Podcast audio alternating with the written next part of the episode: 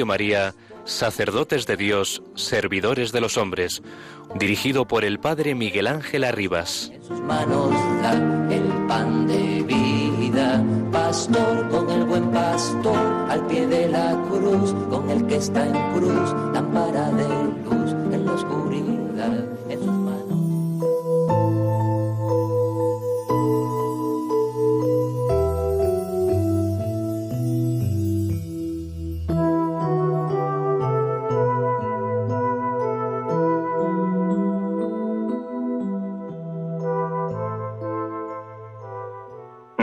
Mal, sacerdote, que vienes a pasar este rato conmigo, que me dedique a ensanchar tu corazón y a dilatar los horizontes de tu alma. Abruma y achica tanto a las almas el mundo, y están tan tentados de encogimiento y cansancio mis sacerdotes que andan por medio de él. Déjame que ante todo te pregunte, como en otro tiempo a mis apóstoles, ¿Tú quién dices que soy yo? Y después de esta pregunta mía y de la respuesta tuya, igual seguramente a la de Pedro, insto. ¿Y te has puesto a pensar en lo que ese padre es para su hijo y ese hijo es para su padre? Puedo asegurarte que la mayor parte de los desmayos de fe y de esperanza que padecen mis ministros provienen de no meditar en lo que mi Padre me quiere a mí y en lo que yo valgo para mi Padre. Palabras de San Manuel González puestas en boca de Jesucristo, dirigidas a un sacerdote. Y en ese mismo capítulo del libro que hace y que dice el corazón de Jesús en el sagrario, Jesús sigue diciendo a través de San Manuel González al sacerdote, Sacerdote, después de meditar lo que el Hijo vale delante de su Padre, ¿volverás a dejar entre tu corazón el miedo y el engreimiento? Tú, el dueño de la llave del sagrario en que se quedó a vivir el Hijo, tú, el que todas las mañanas puedes tomar entre tus dedos la hostia consagrada que es el cuerpo, la sangre, el alma y la divinidad del Hijo? Siendo tuyo el Hijo de Dios, ¿te podrá negar algo el Padre Celestial? Si lo cuidas bien en tu sagrario, buscándole mucha y buena compañía de almas y en las almas, preparándolas para que Él se sienta a gusto en ellas, ¿has pensado en la gratitud que te guardará su Padre?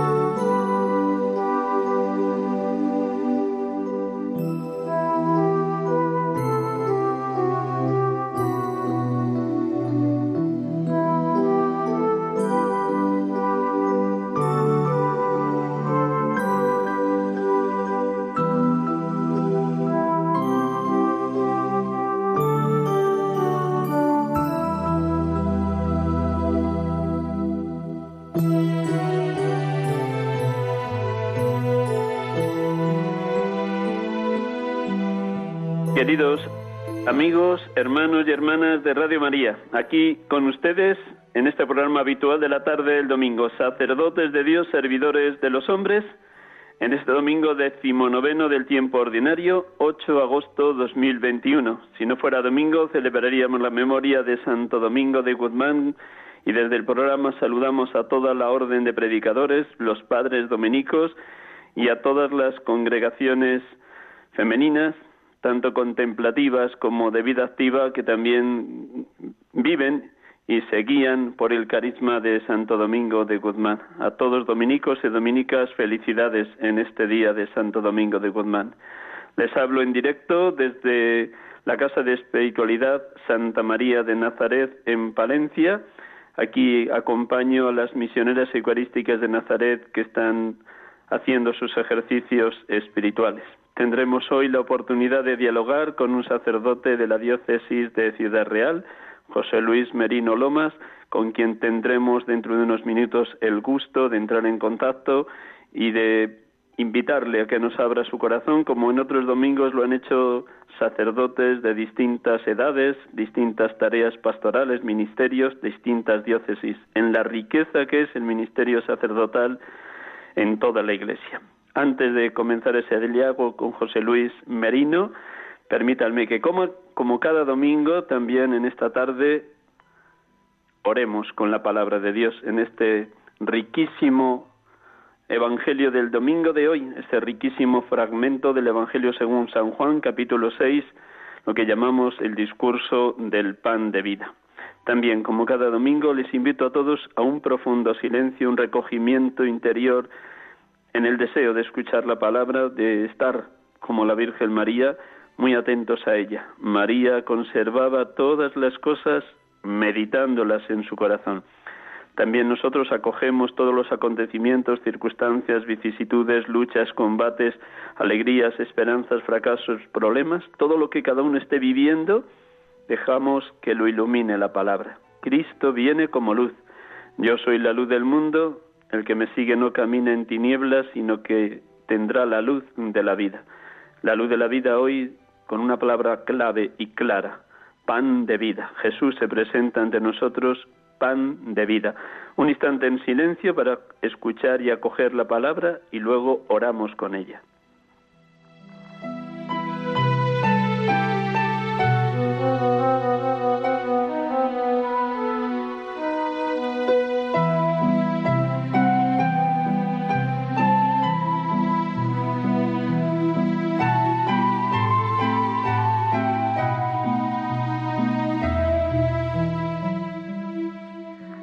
Evangelio según San Juan. En aquel tiempo los judíos murmuraban de Jesús porque había dicho, yo soy el pan bajado del cielo. Y decían, ¿no es este Jesús el hijo de José? ¿No conocemos a su padre y a su madre?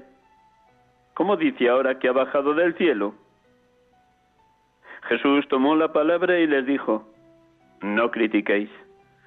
Nadie puede venir a mí si no lo atrae el Padre que me ha enviado. Y yo lo resucitaré en el último día. Está escrito en los profetas. Serán todos discípulos de Dios. Todo el que escucha al Padre y aprende, viene a mí. No es que alguien haya visto al Padre, a no ser el que está junto a Dios. Ese ha visto al Padre. En verdad, en verdad os digo, el que cree tiene vida eterna. Yo soy el pan de la vida. Vuestros padres comieron en el desierto el maná y murieron. Este es el pan que baja del cielo para que el hombre coma de él y no muera. Yo soy el pan vivo que ha bajado del cielo. El que coma de este pan vivirá para siempre. Y el pan que yo daré es mi carne para la vida del mundo.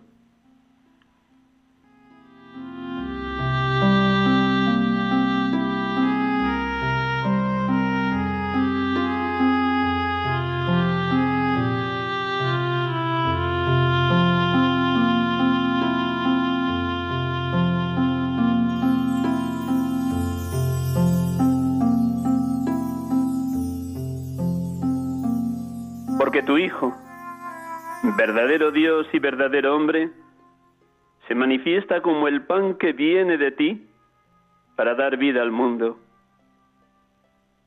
al que nadie puede ir si tú, oh Padre, no le llevas, si tú no le concedes el don de la fe. Bendito seas, Padre, fundamento de todo lo creado, porque solo escuchándote a ti y aprendiendo de tu revelación divina a la humanidad, llegamos a tu Hijo, pan de la vida. Bendito seas, Jesucristo, porque existes junto al Padre desde toda la eternidad y eres uno con Él. Bendito tu nombre santo, porque creyendo en ti y alimentándonos de ti, depositas en nosotros semillas de vida eterna. Tu presencia eucarística y la comunión en tu pan de vida nos garantiza la vida para siempre. Creemos y sabemos que cada Eucaristía es un anticipo del cielo en la tierra, un resquicio de la vida eterna en este mundo. Gracias por ser pan de vida, gracias por darte por entero para irnos eucaristizándonos, para hacernos volver locos de amor por la Eucaristía. Gracias porque nos constituyes en discípulos tuyos, en íntima comunión contigo, para luego, desde ti y contigo, construir comunión de amor unos con otros en las distintas formas de vida comunitaria de la Iglesia. Gracias. Bendito seas, Espíritu Santo, porque te haces presente en cada Eucaristía cuando el sacerdote impone sus manos sobre el pan y el vino, para que tú santifiques esos dones, de manera que se conviertan en el cuerpo y la sangre de Jesucristo. Así, con tu fuerza, tu gracia y tu luz, das vida y santificas nuestras vidas. Nos congregas como pueblo de la nueva alianza y nos envías en medio de los hombres para anunciar el Evangelio a los pobres y para lograr que la humanidad se vuelva loca de amor por la Eucaristía. Gracias, Espíritu Santo, oh Paráclito, oh Consolador Divino. Bendito y alabado seas, Padre, bendito y alabado seas, Hijo, bendito y alabado seas, Espíritu Santo. Te adoramos, oh Santa Trinidad, perfectísima comunión de los tres, Dios amor, Dios Trinidad. Adorado seas.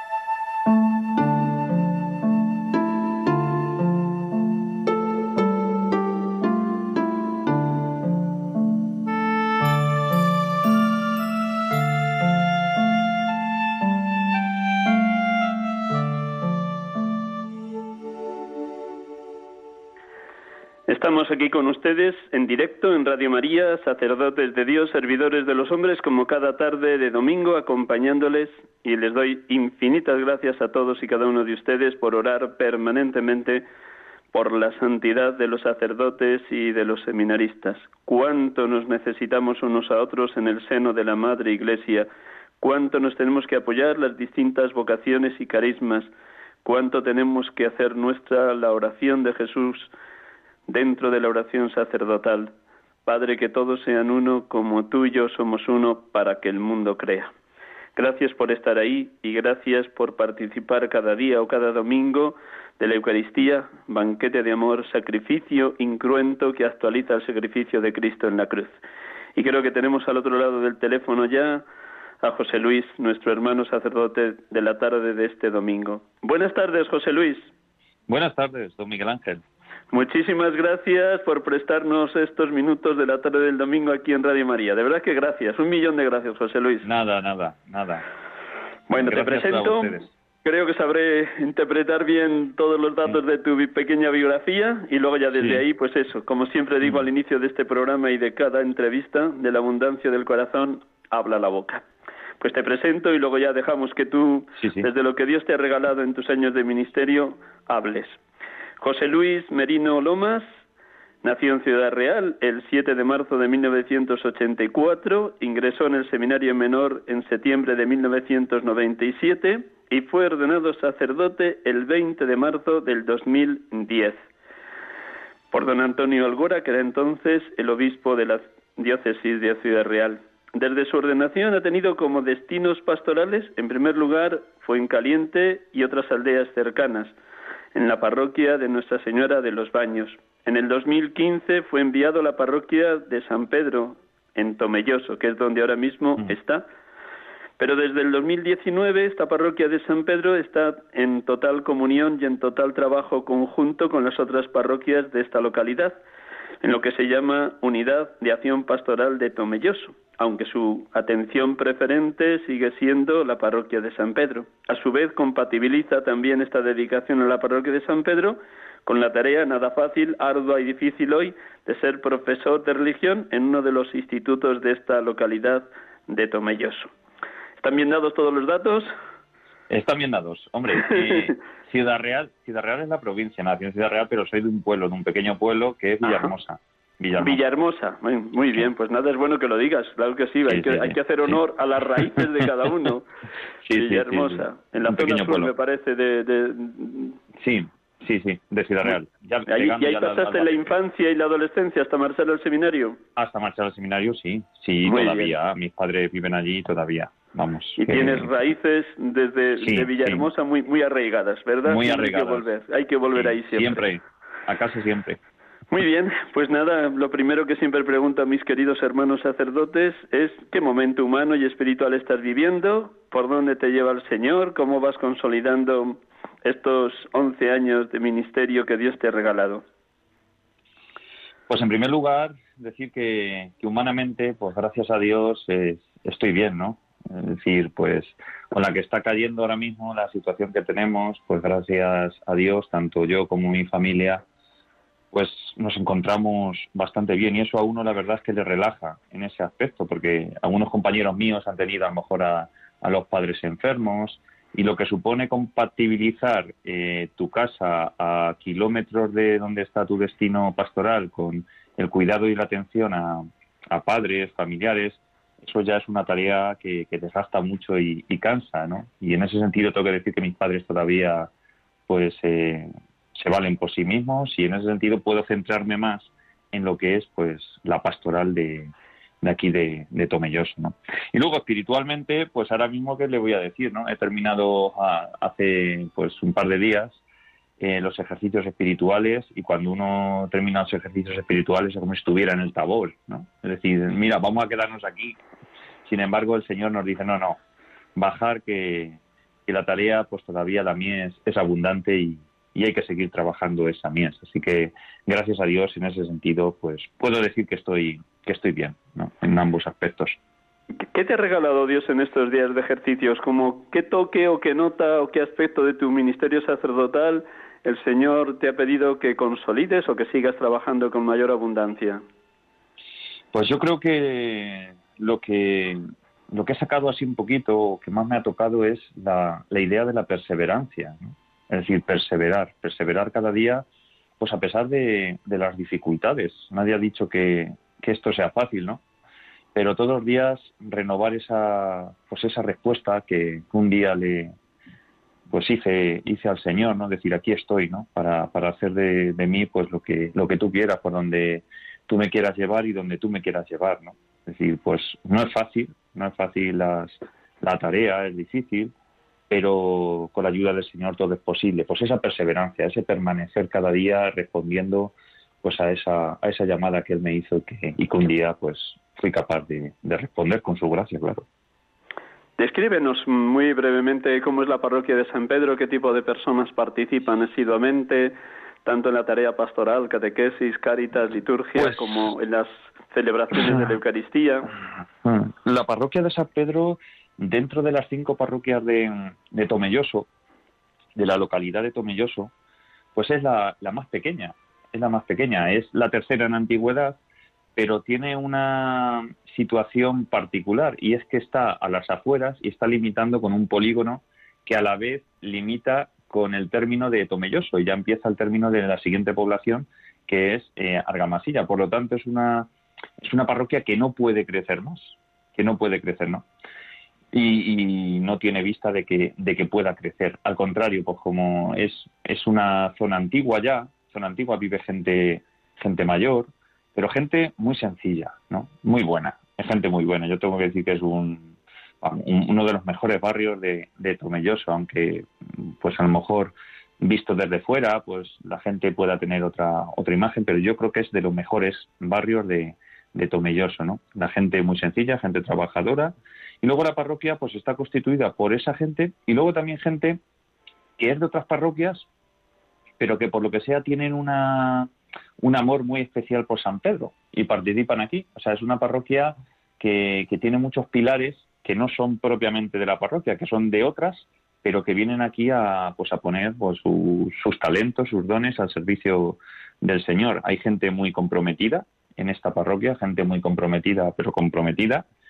Y eso, lo único es que, ¿cuál es el problema? Pues que también hay una gran población de raza gitana de etnia gitana y eso también pues hace que pues que el culto pues tenga aquí también mucha fuerza no de hecho hay dos, dos centros de culto y demás pero la gente que hay es gente muy sencilla luego también tenemos el problema de que tan solo dentro de nuestra parroquia hay tan solo un colegio un colegio de difícil desempeño por lo que tan por lo tanto las catequesis y todo eso pues son muy minoritarias muy son pocos porque muchas familias pues que incluso de la parroquia pues llevan a sus chicos a otros colegios y luego los niños pues es decir evidentemente pues van a catequesis donde están sus amigos con los que se relacionan cada día y eso hace pues que las catequesis los grupos de catequesis y todo eso sean pues muy reducidos muy reducidos pero bueno tampoco es cuestión de mirar el número sino sino la calidad no y como digo gente gente muy buena eh, gente muy sencilla la que trabaja aquí y luego hay otros aspectos pues Caritas también es muy fuerte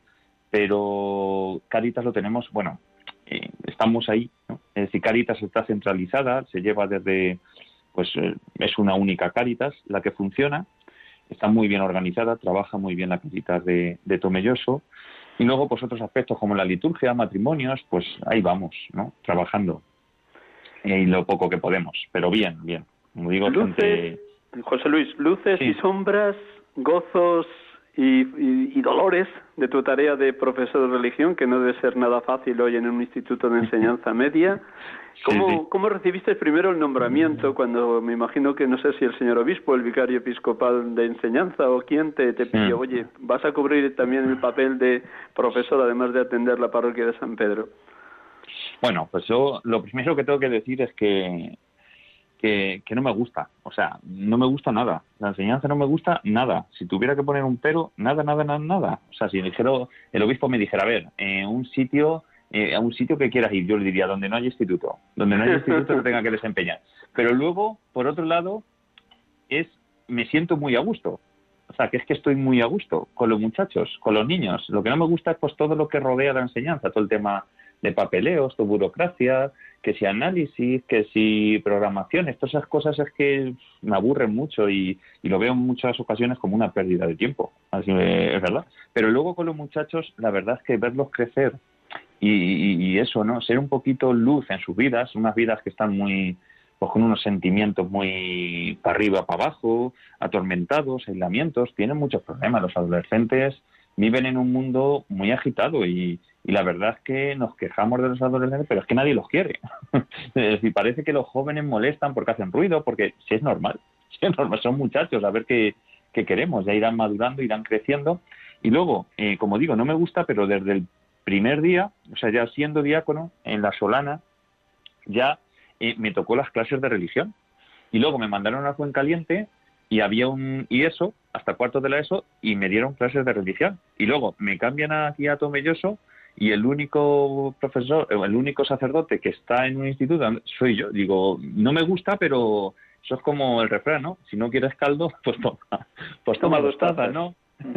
es, es, así, ¿no? Es decir, algo que no me gusta, pero me lo van dando. Y yo digo, mira, si es que, y sin embargo, luego tengo que decir que me siento muy a gusto, muy a gusto con los muchachos, con los chavales, y luego tengo también suerte con los compañeros que tengo, es decir, hay de todo, hay más, más cercanos a la fe, hay gente, pues, mm, pues eso, respetuosa, y luego hay otros pues que lo disimulan muy bien, es decir, son grandes profesionales y yo me alegro de verlos a ellos. Ellos algunos, pues a lo mejor nos alegran de verme a mí por el instituto, pero, pero la verdad es que yo me alegro de verlos a ellos y, vamos, que, que luego me siento muy a gusto. Yo creo que luego cuando me quitan los muchachos me, me vengo abajo. Yo digo, si es que me dan vida. En ese tú a tú con los muchachos, tanto en clase cuando te interpelan con preguntas como cuando te encuentras con ellos por los pasillos mm. o en el patio del instituto, ¿cómo interpelan tu ministerio los adolescentes de hoy? Pues los adolescentes de hoy se preguntan, ¿no? Se preguntan muchas veces, decir, pero, pero ¿cómo puedes ver? Es decir, José Luis, pero sacerdote, y sí, pues le digo, pues sí, y eres feliz, digo, sí, y eso no significa que, que mi vida pues, pues no sufra y no tenga momentos eh, de sufrimiento, porque cuando acompañas a la gente, pues eso, disfrutas con ellos, pero también sufres con ellos y muchos de los problemas que, uno tiene ya no son, bueno, o los hace suyos, no son suyos, pero los hace suyos, ¿no? Y, es verdad, disfrutas mucho, pero también sufres mucho y ellos se, se interpelan y, y, te quieren, ¿no? Es decir, luego te buscan, te buscan y se sienten a gusto contigo se sienten a gusto y, yo con ellos. Claro, eso también se nota en el trato que tú tengas con ellos. Es decir, yo voy de las clases y, luego los veo por el recreo, les pregunto en la cantina, en, la calle, incluso me paro con ellos y les pregunto, me ven un poquito más, eso también tiene un peligro, ¿no? me dicen, José Luis es el más cercano, el que nos para siempre, nos pregunta, pero eso luego tiene un peligro, porque alguno hay que decir, espérate, que ahora hay que estudiar esto, eh, tenemos examen y si suspendes, que sepas que te suspendo, por muy apañado que seas. Así que, pero bien, no, no. La verdad es que ellos se cuestionan muchas veces eso, como una persona, pues joven, entre comillas, pues puede haber tomado ese camino o respondido a esa vocación. ¿Cómo viviste el año pasado el tiempo de confinamiento, los meses de marzo, abril y mayo que no hubo clases, que hubo, tuvimos que estar en las casas, que es posiblemente no hubo tampoco celebraciones en la parroquia? ¿Cómo viviste tu primera Semana Santa solo porque no habría culto en la parroquia de San Pedro? ¿Cómo estabas en contacto por teléfono con los otros hermanos mm. sacerdotes de las otras parroquias de Tomelloso? Mm. Pues lo viví, lo viví, pues al principio mal, porque yo eh, es decir, el día 16, creo que fue de marzo, más o menos, cuando sí, ya... 16 de marzo, sí.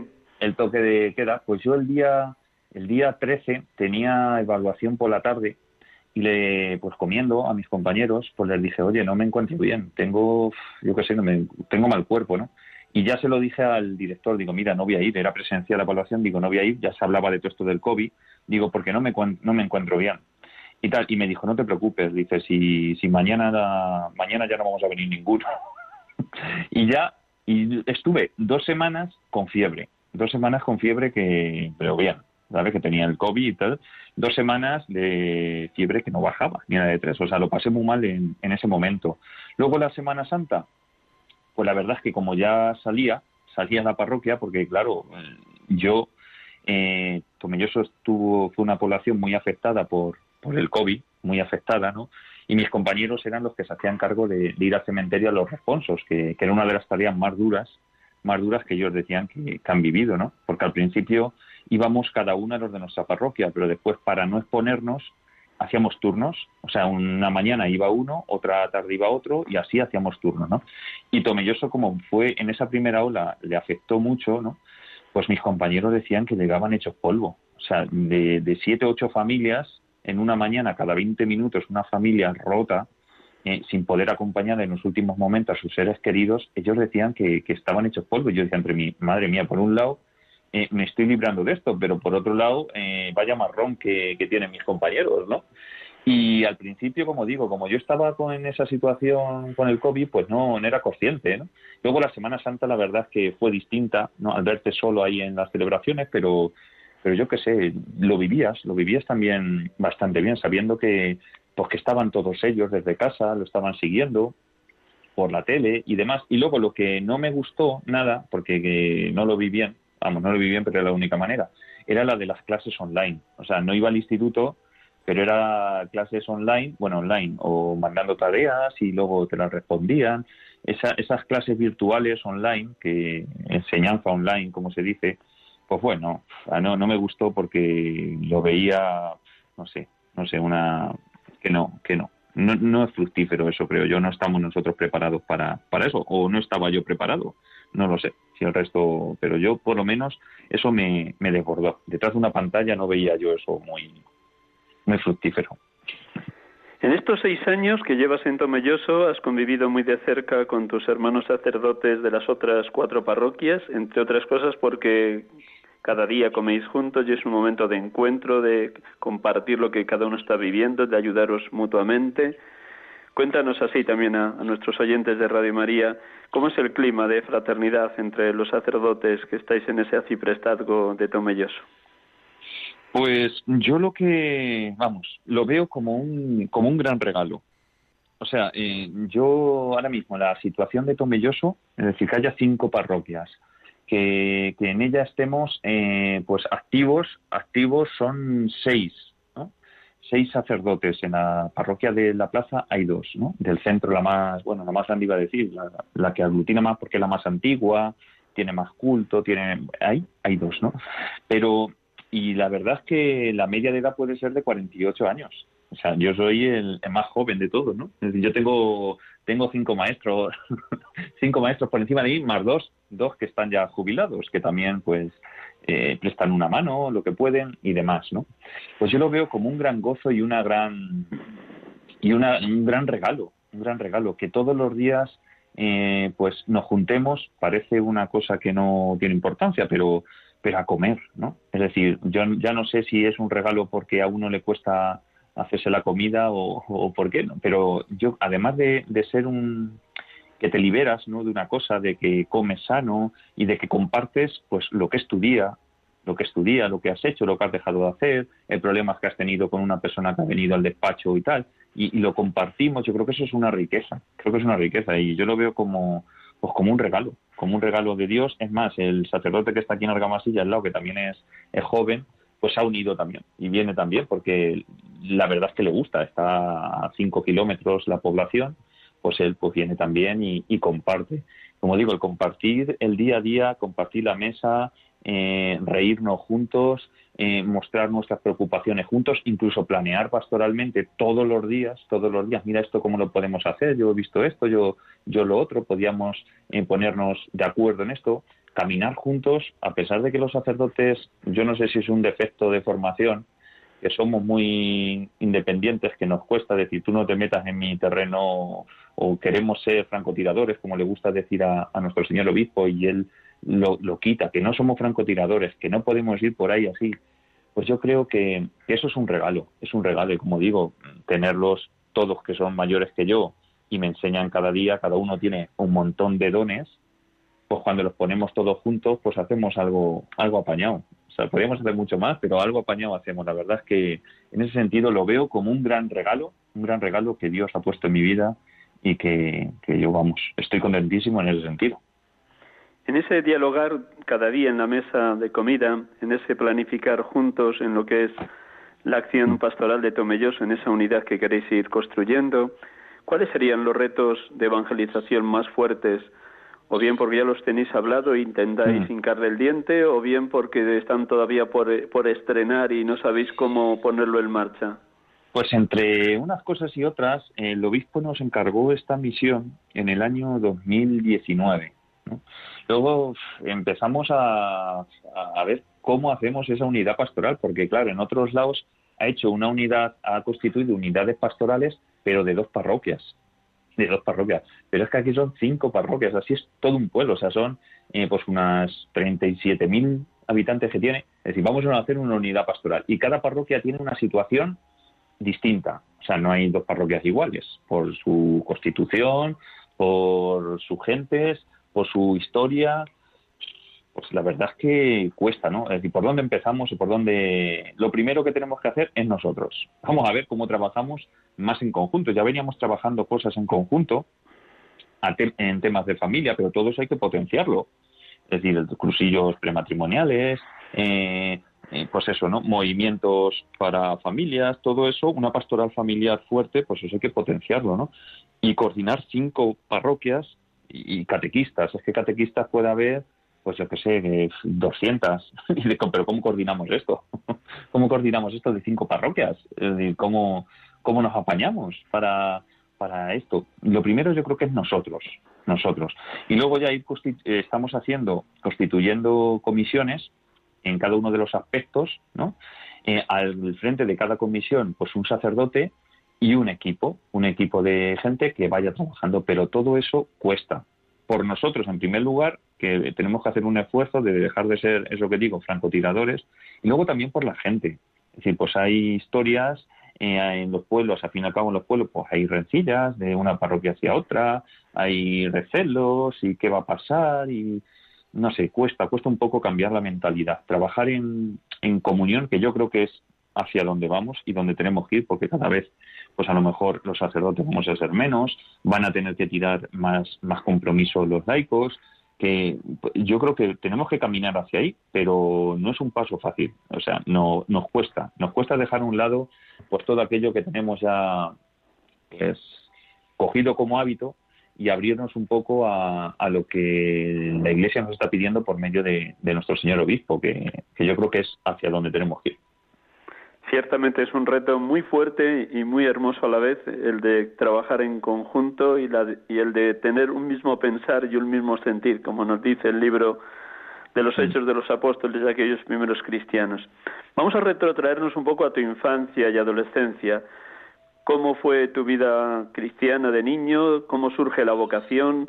¿Hasta qué punto influyó el ámbito familiar o algún sacerdote de tu pueblo de Villahermosa? ¿Cómo surge toda esa llamada al sacerdocio, José Luis? Bueno, eh, lo, primero, lo primero es que Villahermosa se le conoce como, como el pueblo de los sacerdotes y, y los guardias civiles. Yo no sé si será bueno o será malo. ¿Por qué? Pues porque hay muchos guardias civiles y hay muchos, muchos sacerdotes. Es una población de 2.000 habitantes, 2.000 habitantes, y ahora mismo estaremos oh, pues unos 14, 14 Madre mía, qué maravilla. 14 sacerdotes y, jóvenes eh, bastantes, ¿no? Bastantes, por lo que sea. No lo sé, no me preguntes por qué, o porque se ha trabajado bien, o porque la Santísima Virgen ha puesto su mano, que también es un pueblo muy mariano. ¿Qué patrona es? ¿La vuestra de Villahermosa? La Virgen de la Carrasca. La Virgen, de la Carrasca. Sí. Y por lo que sea, pues eh, se le conoce como eso, ¿no? Es decir, dicen el cura, el pueblo de los curas y los guardias civiles. Guardias civiles también hay muchos. Digo, ya no sé si será bueno o será malo, pero el caso es que estamos, estamos mucho, ¿no? Y bueno, pues, pues eso, es un pueblo que todavía, pues ahí tiene sus raíces, ¿no? Ya te digo, yo creo que es por María, por la Virgen María, Santísima Virgen, tiene sus raíces y una fe que vive, ¿no? Es decir, necesita ser purificada, necesita ser potenciada, pero tiene esas raíces y ahí están, ¿no? Y luego, pues, desde pequeño, pues la familia, pues siempre me ha, pues nos han inculcado la fe, nos han inculcado la fe y uno va creciendo, ¿no? Y cuando uno llega a cierta edad, ¿no? pues es un niño, pues había un sacerdote, ¿no? don Diego, que trabajó muchísimo, muchísimo con los, con los monaguillos, ¿no? Muchísimo, ¿no? Era un, vamos, yo creo que era un santo también, ¿no? Nos aguantaba y a todos. Tenía una escuela de monaguillos, siempre le gustaba y a todos los muchachos se los llevaba, ¿no? Y siempre nos invitaba al seminario, convivencias y el seminario, ¿no? Y el seminario, pues por aquel entonces, ahora mismo el seminario ha bajado, ¿no? Pero por aquel entonces tenía mucha vitalidad. De mi pueblo, pues habría, pues yo que sé, a lo mejor unos 10 o 12 de mi pueblo. O sea, había muchísimos, ¿no? Luego muchos pues lo dejaron, otros siguieron adelante y, demás, ¿no? Muchos lo dejaron, ¿no? Pero ha pasado mucha gente, ¿no? Y pues en esos encuentros pues uno siente pues esa vitalidad, ese ese ambiente que había allí, pues a uno le llama la atención. Y luego también algo que me gustaba mucho es que se hacía mucho deporte, me encanta el deporte, o sea, yo el deporte me encanta, me gustaba mucho y en el seminario se hacía mucho deporte, ¿no? Y esa vida sana, esa vida sana que era estudio, deporte, eh, música, convivencia, ¿no? Eh, todo eso, pues a uno le empieza a llamar la atención y ¿por qué no? ¿Por qué no? Y se lanza y luego pues poco a poco en el día a día pues ir respondiendo un poco a las pues a las llamadas que, que Dios te va haciendo, es decir, por dónde te va guiando. Pues tú te vas dejando llevar vas respondiendo a una llamada y eso te capacita pues para el día de mañana pues responder a otra y así poco a poco uno se va dando cuenta y dice, oye, que esto va para adelante, que y en ese discernimiento pues uno se va dando cuenta que el Señor pues le va llamando. Pero es eso, ¿no? Es el ambiente un poco que había en el seminario, también mi familia, que también me animó. Es decir, mi abuela, mi abuelo decía, tú ves que nada malo vas a aprender, nada malo vas a aprender. Eh, esa fe sencilla decía, tú, tú anímate y hacia adelante, ¿no? Que, que ahí nada malo te van a enseñar. Y, eso, ¿no? El dejarte y luego ver, ver que esa vida era muy fructífera. Es decir, yo, si uno mira hacia atrás, uno dice, si yo soy lo que soy, es gracias al seminario. es todo lo que me ha dado desde que entré, pues si soy lo que soy es eso, porque mis años más cruciales de adolescencia, juventud, todo eso me lo fue marcando el seminario y al fin y al cabo pues es una bendición y un regalo. Es yo nunca podré estar agradecido a lo que en el seminario han hecho han hecho por mí. En algún momento de la etapa de seminario menor o seminario mayor hubo mm. dudas muy grandes, muy grandes acerca de la vocación y te, te tentó el dejarlo, tal vez el paso del menor al mayor o en alguno de los momentos de los cursos de, de primero a pues quinto del mayor, o todo fue un itinerario de crecimiento y de fortaleza en la fe y en la respuesta vocacional? No, siempre hay dudas, siempre hay dudas en, en ese, vamos, yo siempre, eh, es decir, especialmente pues en ese lo que dice, ¿no? El paso del menor al mayor, que nosotros tenemos un año en Ciudad Real, que ahora yo creo que lo han puesto en todos lados, ¿no? Que es el, le llamamos el año de, la de fundamentación, que lo implantó nuestro rector, don Lorenzo Trujillo, pues este, en ese paso de discernimiento es un año donde no es académico, donde se hacen actividades, lo que llamamos nosotros autobiografía, ¿no? que es leer el Evangelio a la luz de tu vida, ¿no? iluminarte por, por el Evangelio. Un año, como digo, sin estudios, salíamos a la escuela de idiomas, eh, eh, teníamos clase de música, clase de manualidades, de barro, eh, canto, es decir, lectura, salíamos a, a la vendimia, es decir, salíamos a la vendimia, salíamos también a coger aceituna, es decir, es un año muy rico en ese sentido, pero de discernimiento, ¿no? Pues ahí es donde ya uno dice, aquí tengo yo que, poner las bases para, para pegar un impulso, ¿no? Pues antes de entrar a ese curso es verdad que segundo bachillerato, pues uno, uno tiene ahí sus dudas, ¿no?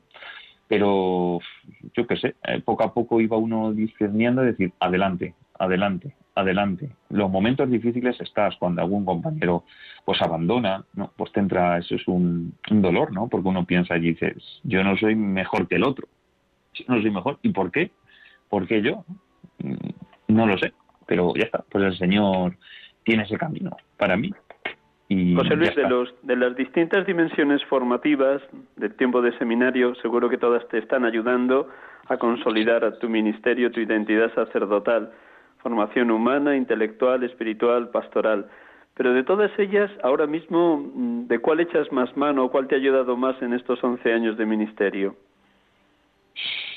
No sabría, no sabría decirte, ¿no? Es decir, es que, es que yo pienso que, que me ha ayudado en todo, en todo, en todo, y, y todo me ayuda, ese trabajo, esa, esa constancia, esa responsabilidad que nos inculcan en, pues en el seminario, sé dejarte, ¿no? Es decir, la oración, es decir, la, el, ayudarte a hacer oración. Uno piensa pues que, llega y ya está, se hacer oración, ¿no? Pues ese todos los días, esa constancia, pues la verdad es que te la inculca, ese trabajo diario, es decir, hay que trabajar todos los días y, todo, y tienes que hacerte un plan, un plan de vida, tienes que, que, tener un plan de vida, tienes que, que tener un horario, no a lo que va saliendo, pues todo eso te ayuda, te ayuda. Es verdad que si no lo cuidas, pues también tiene el peligro de poderse perder. ¿no? Eso es lo que nos pasa. En invierno eh, parece que estamos más organizados y en verano o me pongo en orden o parece que me pierdo un poquito más porque la gente eh, pues está más relajada, los, los grupos se interrumpen y todo eso y eso tiene un peligro muy grande y el seminario te ayudaba a mantener ese orden te ayudaba ¿no? en todo en la oración en el estudio en el deporte y aquí ya tienes que decir, no, no, soy yo, soy yo el que tiene que marcarse los ritmos, el que tiene que marcarse las, por lo que es el, día a día. ¿Cómo viviste las semanas previas a la ordenación sacerdotal de aquel 20 de marzo de 2010? Pues yo qué sé, pues nervioso, ¿no? es decir, nervioso, sobre todo el día de antes, el día de antes, pues los tres que nos ordenamos, ¿no?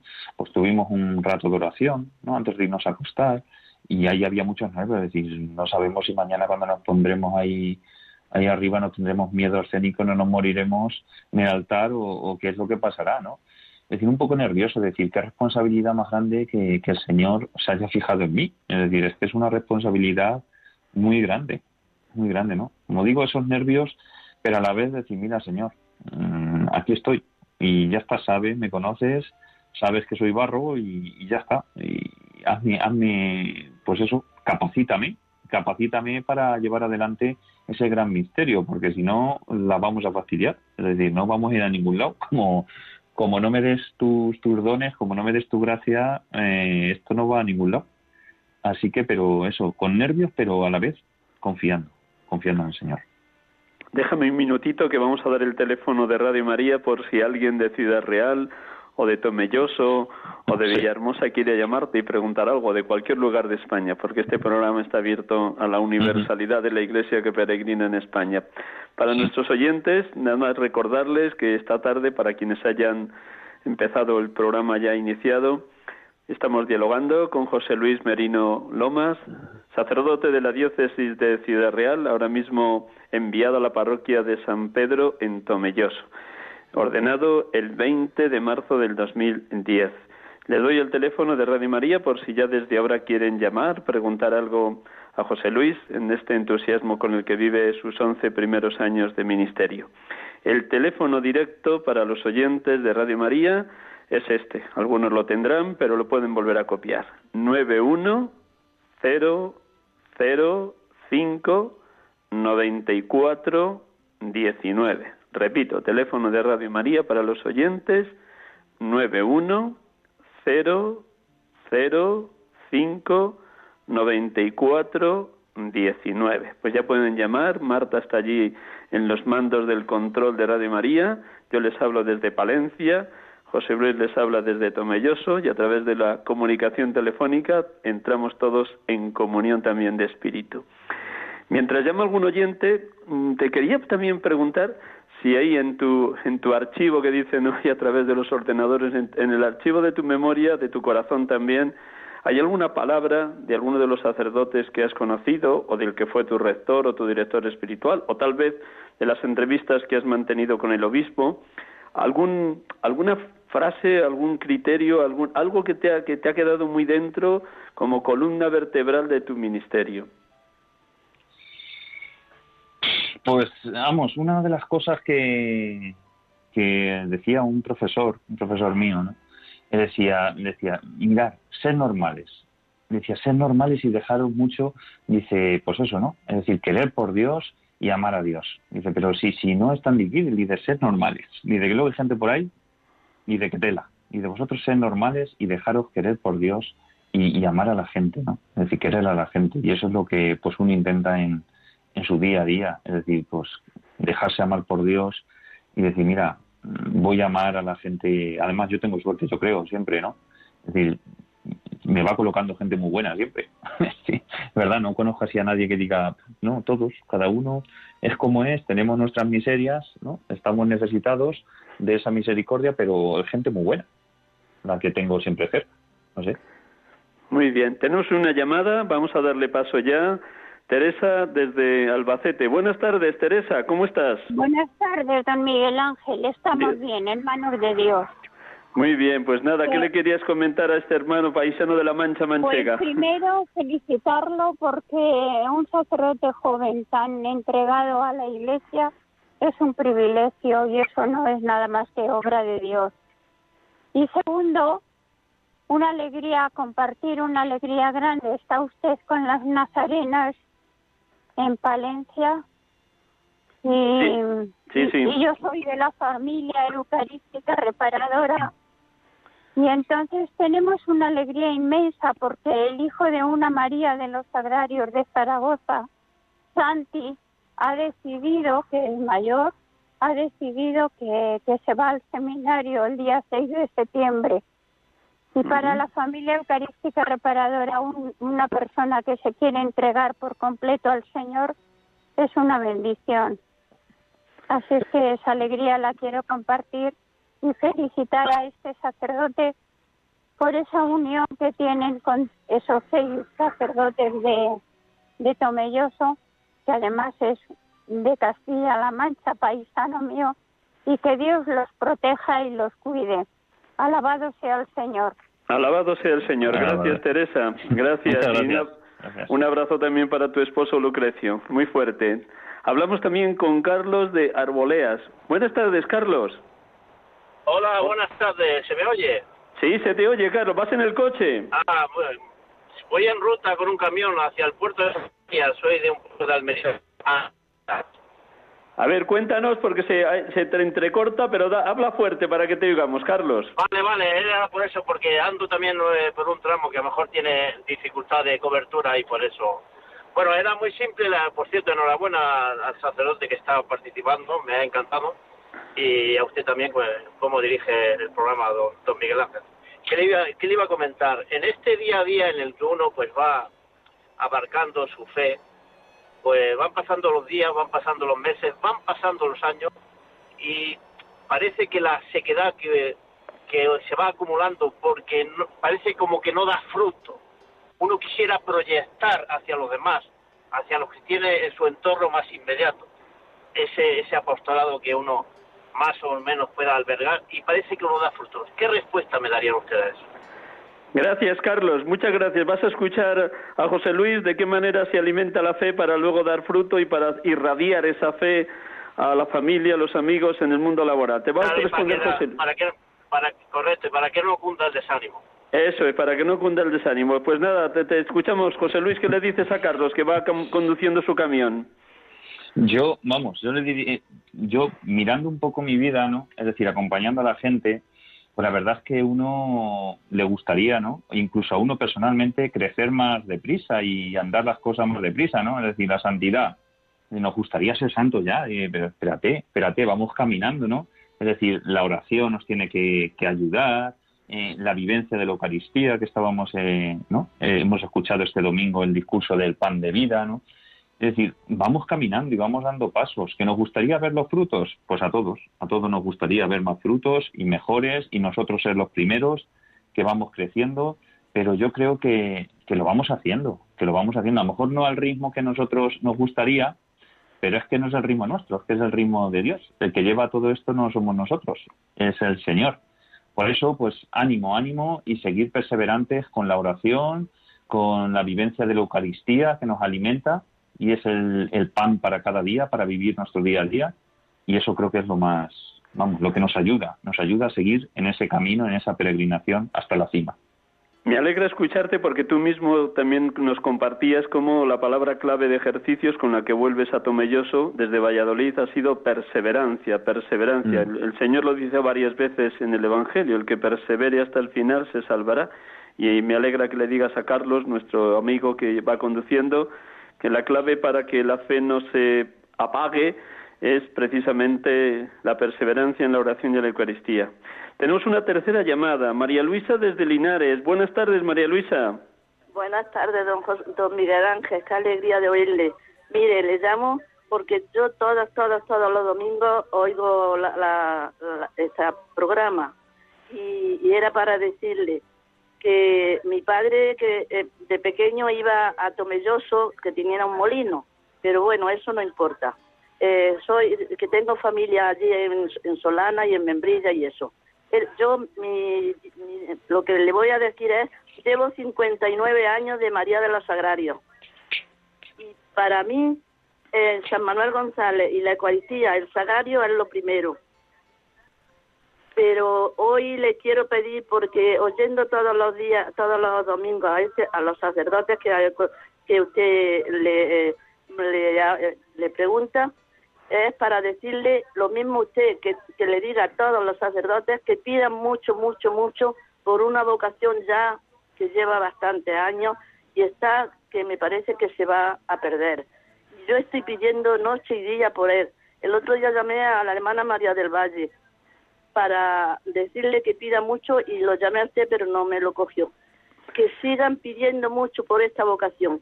Yo le pido al Señor que en vez de irse, que, que, que rectifique y que piense y que se ponga, se quede todavía más santo, si puede ser que, que al principio. No lo dejen, por favor, se lo pido, de que esta vocación, que no se pierda, que hay muy pocos sacerdotes y los pocos, y los pocos que hay ya van siendo mayores y, y hay muy pocos jóvenes, que haya vocaciones, es lo que le pido. Don Miguel Ángel, que yo lo conozco personalmente a usted. Muchísimas gracias, María Luisa. Cuando termine el programa me vuelves a llamar e intentamos hablar un ratito tú a tú. Pues sí, lo, llamé el otro, así- lo llamé el otro pero día, estoy dando pero no me lo claro, estoy dando ejercicios y a veces es difícil. Pero ahora cuando pase el programa te lo dejas cinco minutitos más y, y- y- y hablamos, ¿vale? Bueno, muy bien. Bueno, ¿alguna cosa más que nos quieres compartir, José Luis? Del último minuto. No, no, no, no. Ya, vamos, todo lo que me ha preguntado, que pues a seguir adelante, a seguir caminando y, y ya está, ¿no? Es decir, dejarnos ahí pues guiar por el Señor y, y ya está. En nuestro día a día, que, que cada día estamos un poquito más santos. Si te estuvieran escuchando tus padres, ¿qué les dirías? ¿Qué le dirías a Dios de lo que has recibido de ellos? Pues lo más grande es la vida. Eh, la vida y, lo que me han enseñado. Es decir, todo lo que, lo que me han dado. Eh, pues es- ese sentimiento de, de hogar, de casa, de familia, pues siempre lo he tenido. Y eso yo creo que también es importante ¿no? en la vida de, de uno, ¿no? Es decir, el sentirse familia. Es decir, yo creo que también las causas de la falta de vocaciones es porque a lo mejor tampoco hay familias ¿no? que sienten, pues eso, el hogar, el cariño, que te respetan en todo momento, que te acompañan en tus decisiones, pues eso yo creo que también es, es importante. José Luis, un millón de gracias. Enhorabuena Nada, por los padres que. Dios, que Dios te ha regalado y que sigas construyendo comunión y comunidad con tus otros hermanos sacerdotes vosotros, de las otras parroquias de, de Tomelloso. A vosotros. Buenas tardes, que Dios te bendiga. Y igualmente, y a todos los que escuchan Radio María, ¿vale? Gracias, pues Buenas Hermanos. tardes. Buenas tardes. Vamos a concluir como cada tarde, como cada tarde de domingo, con una oración por los sacerdotes, precisamente para que ustedes que ya están orando por la santificación de los sacerdotes se unan a esta oración que escribió el Papa Pío XII. Un instante, el último minuto, concluimos con esta oración.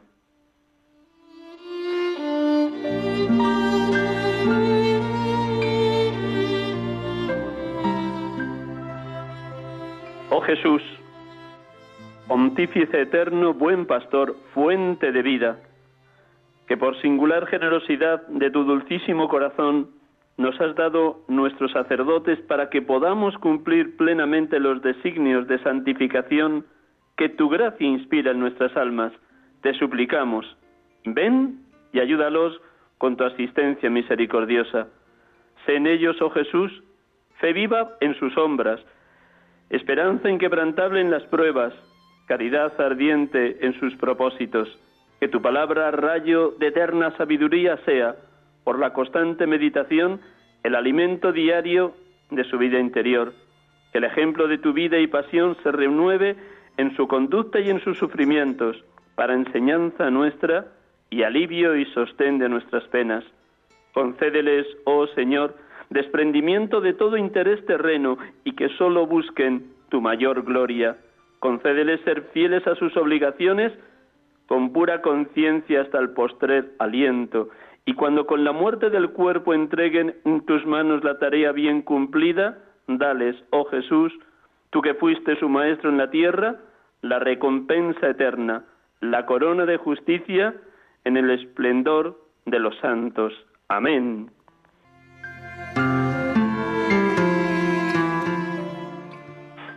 Buenas tardes a todos ustedes, oyentes de Radio María, que han asistido a este programa, sacerdotes de Dios, servidores de los hombres, en este domingo 8 de agosto. Damos gracias a José Luis Merino Lomas, sacerdote de Ciudad Real, en Tomelloso, que nos ha acompañado y ha compartido su ministerio con nosotros. Buenas tardes, buen domingo, buena semana y hasta el próximo domingo, si Dios quiere. Dios les bendiga a todos.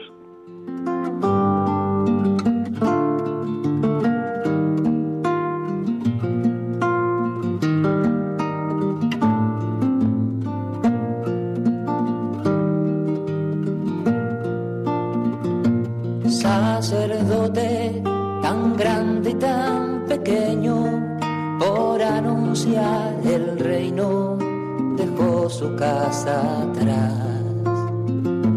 Sacerdote, la vida pone en juego, pastor.